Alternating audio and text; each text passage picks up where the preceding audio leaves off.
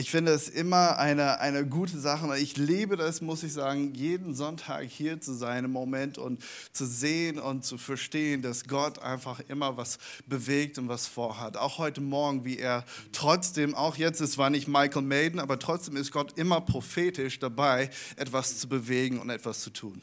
Äh, und egal, ob es jetzt der Lobpreiszeit oder einfach den Gebetszeit, Moderationszeit, Gott hat immer einen Ton oder einen Klang, die er reinsetzt und sagt, hey, ich will was an diesem Morgen machen.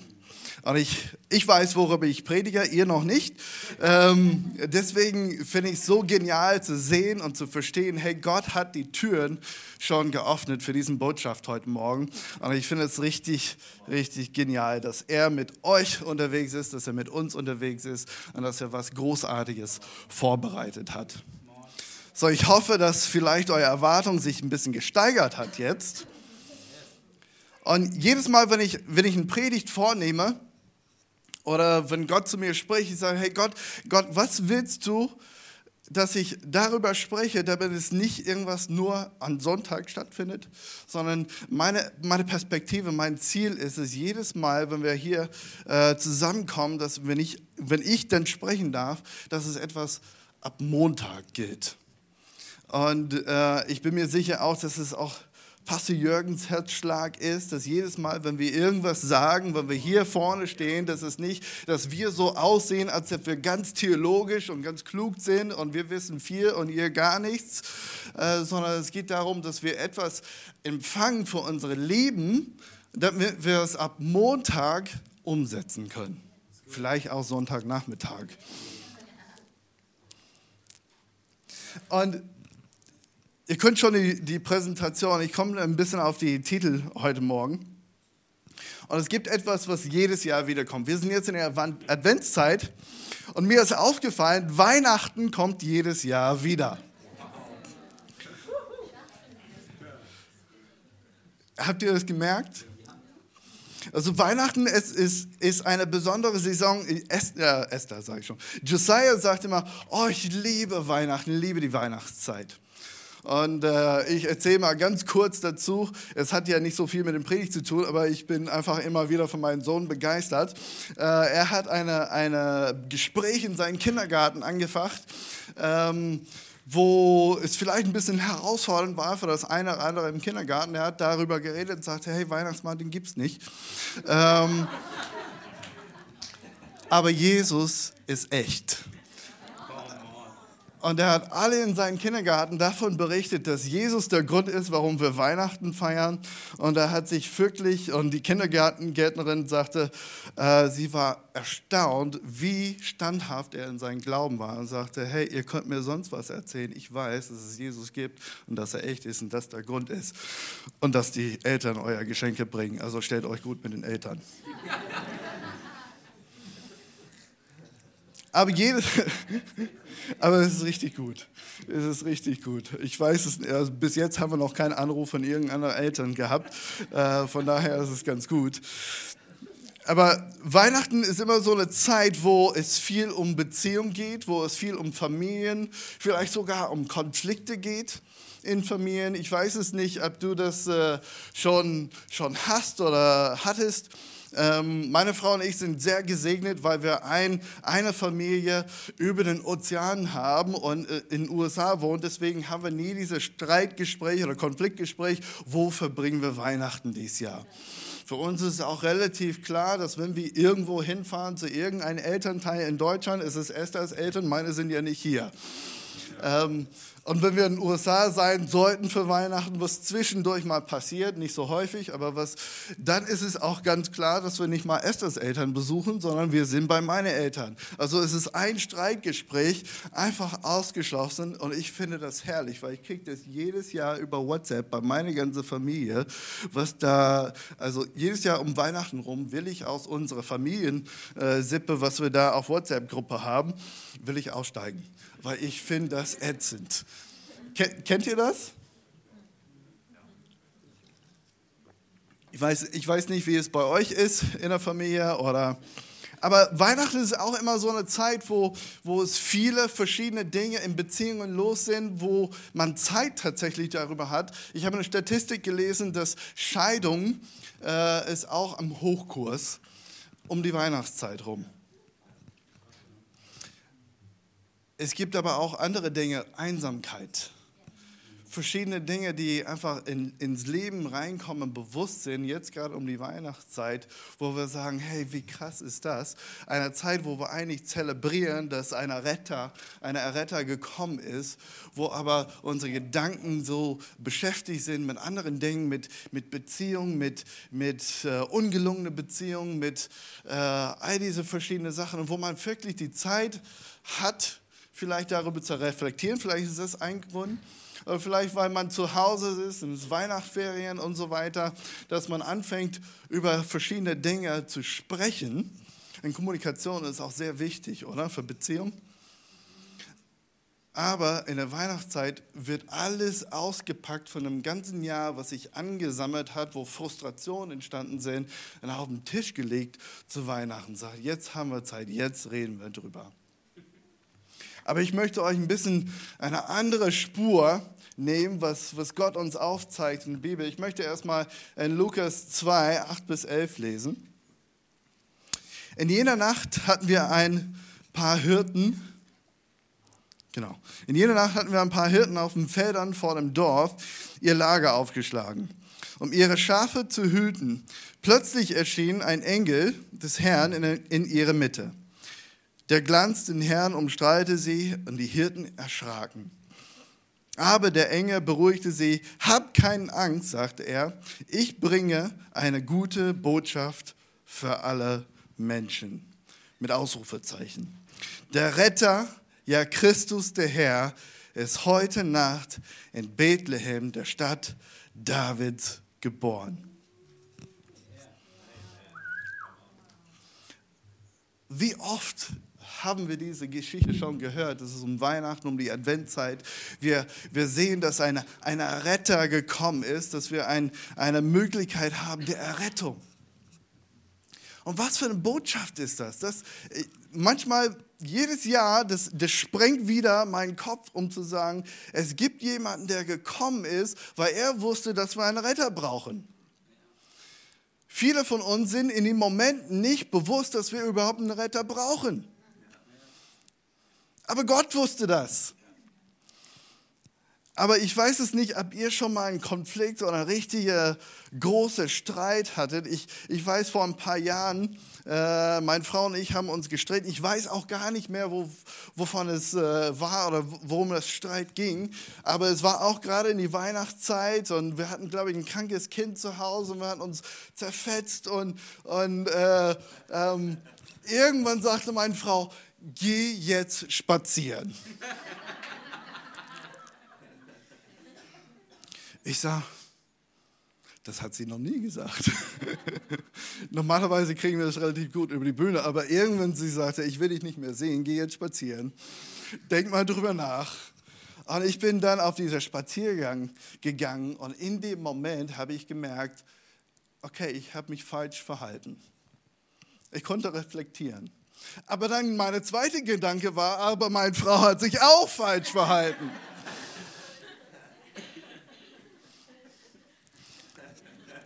Ihr kennt das, oder? Und wir wissen dass jedes Mal, dass wir in diese Konfliktsituation kommen, okay, wir sind, wir sind gnädig oft mit uns und wir vergeben uns unsere Fehlverhalten. Also ich bin sehr gnädig mit mir und sage, das, das, war auch, das war schon okay, du hast es nicht richtig gemacht, aber äh, du kannst dir selbst vergeben und so weiter. Aber ganz oft, Gott hat eine andere Perspektive. Er sagt, es ist vollkommen egal, wie der andere Mensch sich verhält. Aber das, was ich, das, was mich interessiert, ist dein Verhalten. Ich glaube, wo wir am meisten in diese Weihnachtszeit, wo wir darüber nachdenken, aber wo wir am meisten einen Retter brauchen, ist in Beziehung. Warum sage ich das? Erstens, es gibt ja die Beziehung zu Gott. Da brauchen wir absoluten Retter, sonst können wir keine Beziehung zu Gott führen. Aber es gibt in unserem Leben kaum etwas, was uns mehr belastet als unaufgeräumte, unversöhnte Beziehungen. Es gibt kaum etwas. Das Auto, das nicht repariert werden kann, weil wir kein Geld haben, das belastet uns nicht so sehr wie eine unaufgeräumte, unversöhnte Beziehung. Die Waschmaschine, die kaputt geht, das ist nicht so der Belastung. Aber Beziehung ist etwas, was uns komplett kaputt machen kann. Und unsere Haltung, unser Umgang damit. Aber ihr kennt das auch alle zu Hause. Jetzt kommen wir wieder mit vielen Beziehungen zusammen. Wir gehen auch Familien zu. Äh, wer, wer trifft sich bei den Familien irgendwo anders dann zu Weihnachten? Also viele gehen zu. Aber ihr wisst auch immer, es gibt immer dieser eine Mensch in der Familie, der irgendwie, man weiß es nicht, was genau passiert ist, aber irgendwie passt dieser Mensch gar nicht in der Familie rein. Bei mir ist es ein Onkel. Ich habe das Gefühl, dass es ganz oft ein Onkel ist. Aber wenn du nicht weißt, wer diese Person ist, dann vielleicht bist du es. es nur da.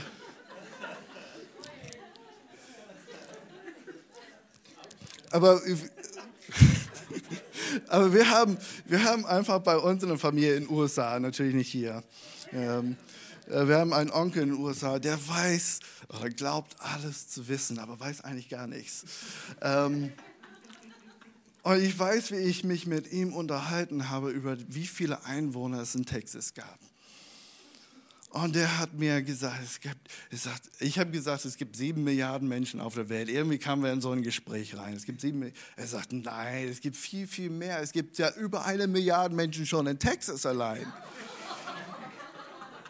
Ich sage, wo bist du denn zur Schule gegangen? Äh, aber das ist ja auch egal. Aber es gibt immer wieder diese Momente, wo es einfach wahnsinnig schwierig ist, sich auf Beziehungen darauf einzulassen, die vielleicht anstrengend sind. Aber Gott hat eine andere Perspektive dafür. Aber es ist vielleicht nicht einfach nur eine lustige Beziehung oder, oder so wie die Onkel, die irgendwie keine mit klarkommt. Äh, vielleicht ist es einfach eine Beziehung, die ganz eng war, aber es ist ein Bruch entstanden, da ist irgendwas passiert. Und man merkt, okay, um überhaupt eine Chance wieder in diese Beziehung zu haben, brauchen wir Versöhnung miteinander. Aber in diesen Momente, wir merken, Versöhnung ist gar nicht so leicht. Ich meine, Jesus und Gott, die haben ein wahnsinnig Bild für Versöhnung hingelegt. Und die haben sie auch in meinen Augen leicht aussehen lassen, dass es leicht ist zu versöhnen. Aber wir merken, hey, es ist gar nicht so leicht, uns zu versöhnen. Das ist absolut nicht bequem. Es ist nicht intuitiv oder unsere natürliche Reaktion, wenn, jemand, wenn es einen Streit gibt oder irgendwas auseinandergegangen ist, wo ein Bruch entstanden ist. Vielleicht auch berechtigt die Verletzung, die man trägt. Aber nichtsdestotrotz haben wir eine Entscheidung, wie wir damit umgehen und wie wir damit umgehen sollen. Ich möchte einfach heute Morgen sagen, Versöhnung ist absolut notwendig in euer Leben. Nicht nur die Versöhnung mit Gott, sondern die Versöhnung auch mit anderen Menschen. Aber Gott hat eine Möglichkeit geschaffen, um Versöhnung, dass wir Versöhnung erleben können. Das hat auch mit Weihnachten begonnen der hat diese Möglichkeit geschaffen. Deswegen habe ich heute Morgen einfach eine Weihnachtschallenge für uns. Ich möchte euch ein bisschen herausfordern, etwas mitzunehmen. Jetzt in dieser Saison vielleicht, aber viel weit darüber hinaus. Nicht nur jetzt in den nächsten zwei Wochen, dass wir das äh, machen, sondern dass wir wirklich das mitnehmen, dass wir irgendwas aufgreifen und sagen, damit wollen wir unterwegs sein. So, die erste Folie habt ihr schon verpasst, aber wir können ja zur dritten Folie jetzt kommen. lasst uns demonstrieren, was wir zelebrieren.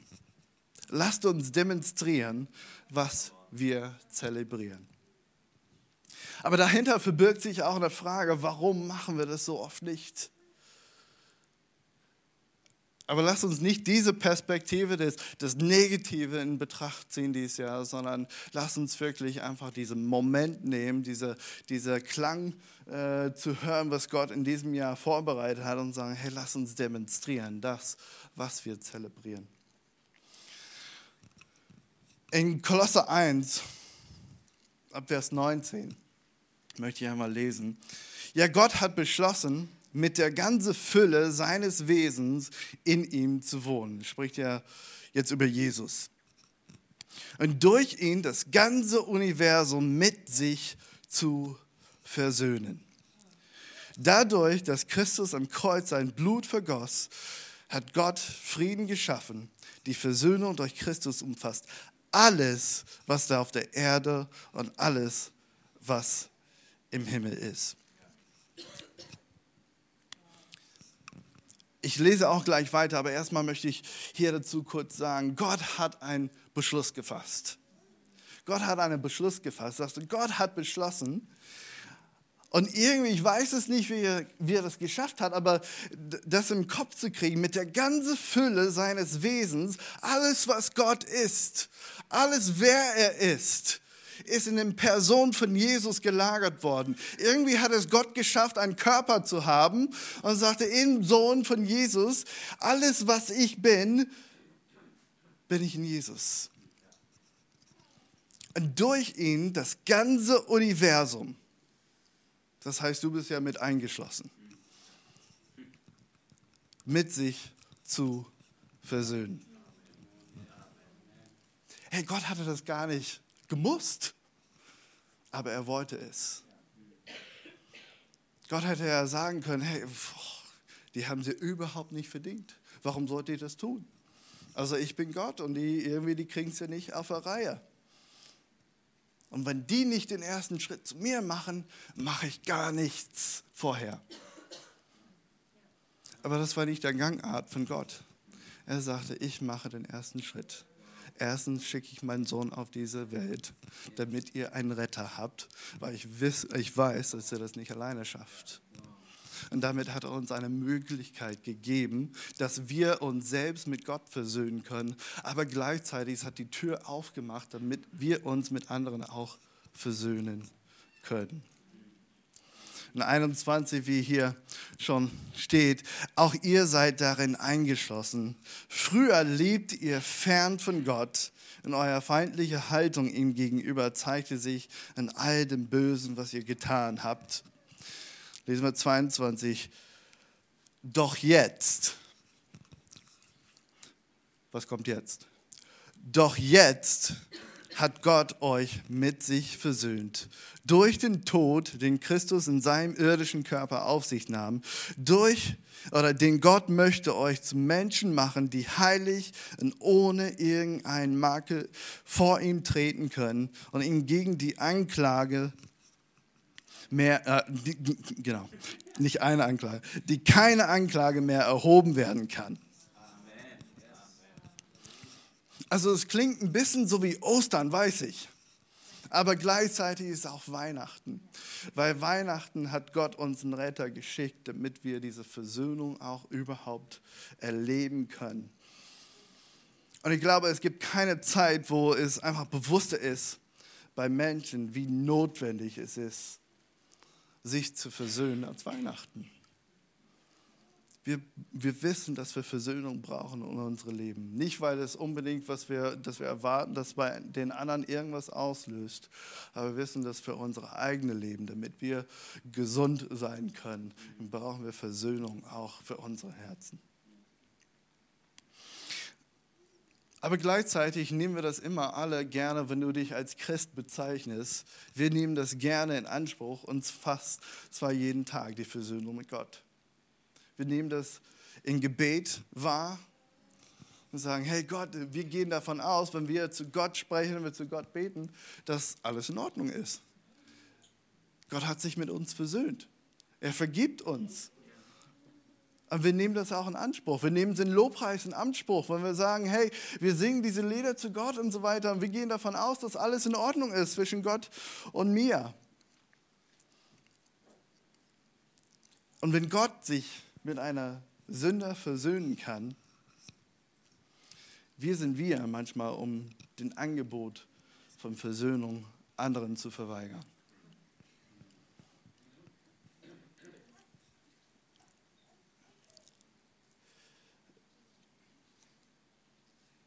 Ich weiß es nicht, in welche Situation oder in welche Lage du heute Morgen hier gekommen bist, in welche Beziehungsebene oder wo auch immer du unterwegs bist. Ich weiß es nicht, über welche Person du gerade in deinem Kopf mit mir diskutiert hast, aber die haben es ja gar nicht verdient. Aber es geht ja nicht um deren Verhalten, sondern es geht um dein Verhalten. Und lass uns nicht den Fehlverhalten von jemand anders dazu führen, dass wir uns fehlverhalten. Weil Gott gibt uns eine Möglichkeit, gibt uns einen Retter, damit wir das auch schaffen können. Und ich glaube, wir können das heute Morgen mitnehmen und einfach die Tür aufmachen und sagen, Gott, welche unaufgeräumte Beziehungen willst du mir an diesem Morgen zeigen? Vielleicht hast du noch gar nicht irgendjemanden im, im Kopf oder im Bild. Aber vielleicht können wir uns aufmachen und sagen, hey Gott, wem möchtest du mir zeigen, wo ist diese unaufgeräumte Beziehung in mein Leben, was du hineinsprechen willst, wo du vielleicht Vergebung schenken willst, wo Dinge vielleicht wiederhergestellt werden. Aber ich glaube, ganz oft trauen wir uns nicht, diesen Schritt zu gehen, weil wir glauben, es bringt sowieso nichts. Aber auch das ist relativ egal. Auch das ist relativ egal. Vielleicht bringt es auch nichts. Aber ihr werdet merken, wenn ihr gehorsam seid Gott gegenüber, dass es vielleicht nicht in den Beziehungen irgendwas bringt, dass Beziehung vielleicht nicht wiederhergestellt wird, aber du merkst, du hast ein Angebot gemacht. Und es setzt deine eigene Herzen in dem frei. Und weil es Gott will von unserem Leben, von unserem Haltung ist zu sagen, hey, wir sollen nicht der Blockierer in diese Beziehung sein, sondern dass wir einfach ein Angebot haben. Und ich, ich spreche aus, aus Erfahrung, dass viele Beziehungen kaputt gehen meine Familie, wir sind ja, ich bin mit äh, zwei Eltern, also meine Mutter und Vater und zwei Geschwister groß geworden. Also sind wir zu fünf zu Hause gewesen. Aber es gibt nur zwei von diesen fünf Menschen, die keine Scheidung durchlebt haben. Das bin ich und meine Mutter. Mein Vater hat sich scheiden lassen, als er äh, kurz über 20 war. Ähm, meine Schwester ist durch eine Scheidung durchgegangen und mein Bruder ist durch eine Scheidung durchgegangen. Beziehungen sind kaputt in der Familie. Aber ich merke, wie Gott immer wieder da reinspricht und sagt, hey, das ist ja nicht, um dich zu verurteilen. Es gibt einen Erretter, es gibt einen Erlöser. Wir haben einen Weg, wir haben diese Versöhnung mit Gott erlebt. Aber er sagt, hey, ich habe es dir angeboten, bete es einfach zumindest den anderen an. Ich meine, das ist auch eine dieser, dieser Schlüsseldinge, die, die sich bei uns in, den Christentum unterscheidet von ganz vielen anderen Religionen der Welt. Es gibt in den meisten Religionen der Welt die einfache Möglichkeit, dass man sich mit Gott äh, im Reinen sein kann, aber alle anderen Beziehungen sind relativ egal. Aber unser Gott sagt, hey, das ist mir aber nicht egal. Ja. Sagte, das, was du zu einem anderen tust, das tust du auch mir. Und diese, das, ist, das sind einfach so Momente, wo ich denke, das ist absolut einfach für mich einfach eine überzeugende Argumentation, wenn wir von Apologetik sprechen, sagte, warum ist das so? Warum würde ein Gott sich für die Beziehung von anderen Menschen interessieren? Aber das ist, weil Gott uns liebt. Und weil Gott auf diese Welt gekommen ist als Retter, weil dieser Gott für uns gestorben ist und wieder auferstanden, dass es eine Möglichkeit gibt, dass wir überhaupt Beziehungen haben können mit ihm und auch mit anderen. Ich merke, wenn du durch die Bibel durchliest, wie interessiert Gott ist an Beziehungen. Zu Kind- und Elternbeziehungen. Ehemann und Ehefrau. Brüder und Schwester, Brüder und Brüder. Gott ist einfach an Beziehungen interessiert und er möchte gesunde Beziehungen. Das Lobpreisteam kann kommen. Ich möchte einfach nur einen kurzen Bibelexzerpt noch lesen.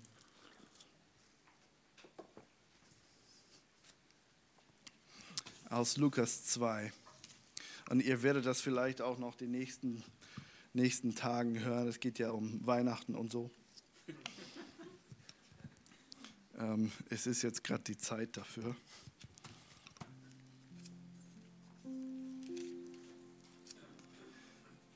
Aber wenn ihr nichts anderes heute Morgen mitnimmt als nur einen Satz, nimm das mit.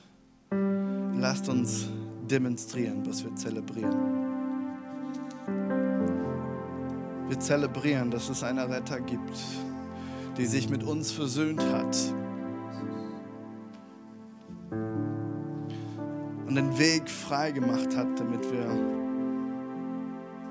Wiederherstellung erleben dürfen. Vielleicht ist es heute Morgen deine Ehe, die, wo ihr merkt, okay, der braucht eine Versöhnungsgeschichte, es braucht ein Gespräch, es braucht eine Haltung von mir, um zu sagen, wie kann ich mich verändern. Aber wir gehen oft diesen Gespräch aus dem Weg. Aber was ist ein Ehe? dir wert? Ist es ein, vielleicht ein unangenehmes Gespräch? Ist es das dir wert, wert, dass du ein paar Minuten sagst, hey, ich gebe meinen Fehler zu.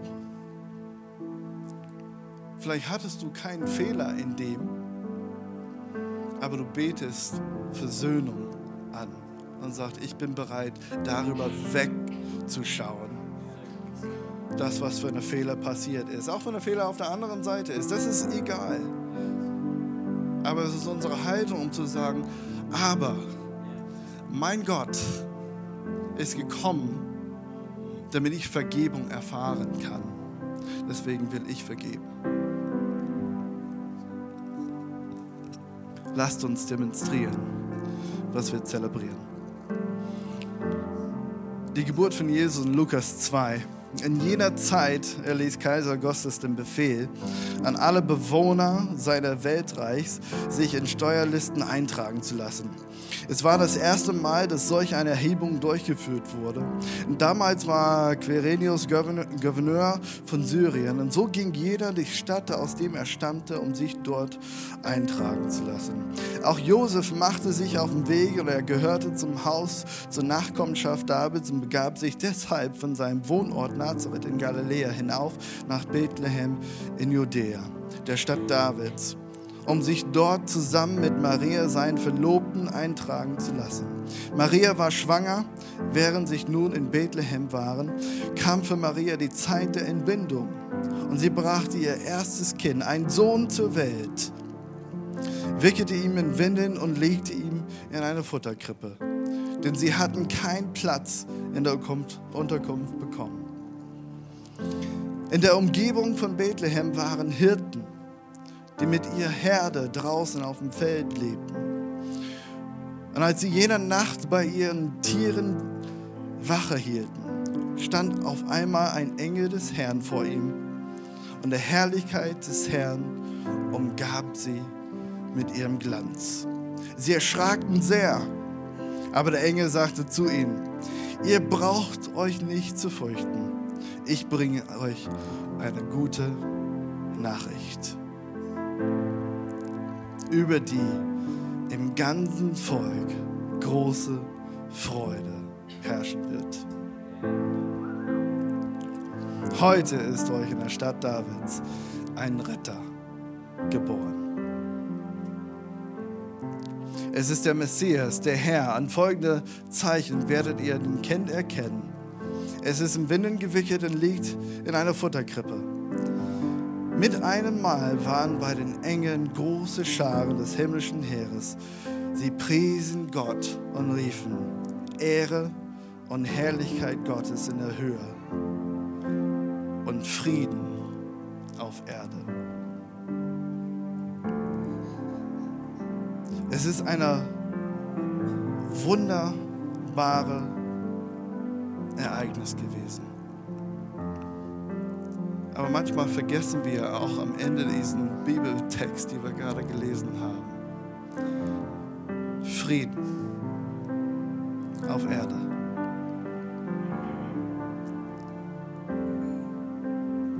Ich habe mich immer über solche Menschen aufgeregt, die irgendwie so Weltfrieden und so weiter. Oder es gibt ja immer diese, diese äh, Beauty Pageants und solche Sachen in den USA. Und man wusste, dass man große Punkte kriegen würde und sagen, was ist dein größter Wunsch? Weltfrieden. Aber wir vergessen manchmal, dass auch oft in unserer Beziehung zu Menschen und zu Gott war das der Grund, warum Gott gekommen ist. War Frieden. Er sagt, es gibt eine Möglichkeit der Versöhnung, eine Möglichkeit der Vergebung. Es gibt nicht nur Frieden mit mir, sondern Frieden, wenn wir das umsetzen, auch mit anderen. Durch Versöhnung kommt Frieden.